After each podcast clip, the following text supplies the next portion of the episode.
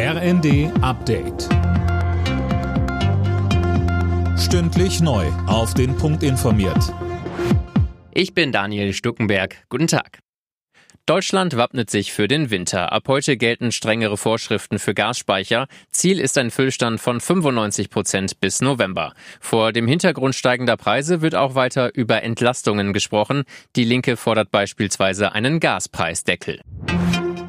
Die Wiederaufnahme der ukrainischen Getreideexporte rückt näher. Die Schiffe und die Häfen sind bereit. Jetzt muss nur noch der genaue Seeweg festgelegt werden. Millionen Menschen weltweit sind auf das Getreide angewiesen, das aus der Ukraine kommt. Bundeslandwirtschaftsminister Özdemir sagte bei NTV, Jedes Getreideschiff aus der Ukraine, das dort sicher ablegt und vor allem auch sicher dort ankommt, wo es ankommen soll, im globalen Süden, ohne dass Putin das Schiff bombardieren lässt oder sonst wie auffällt, wäre eine gute Nachricht erstmal für die Ukraine, dass die Exporte wieder losgehen, dass das Getreide dort nicht äh, verkommen muss, aber natürlich auch für die Menschen im globalen Süden, die darauf angewiesen sind.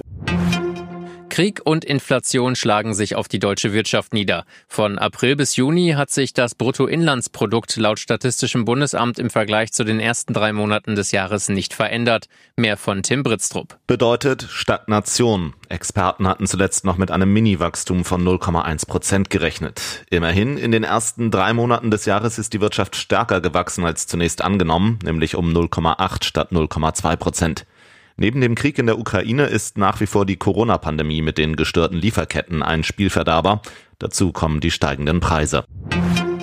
Ein VW-Mitarbeiter ist mit seiner Klage gegen den Gender-Leitfaden der Unternehmenstochter Audi gescheitert. Er wollte in E-Mails nicht geschlechtersensibel angesprochen werden. Audi verwendet den Unterstrich. Das Landgericht Ingolstadt sieht darin keine Verletzung beispielsweise des Persönlichkeitsrechts.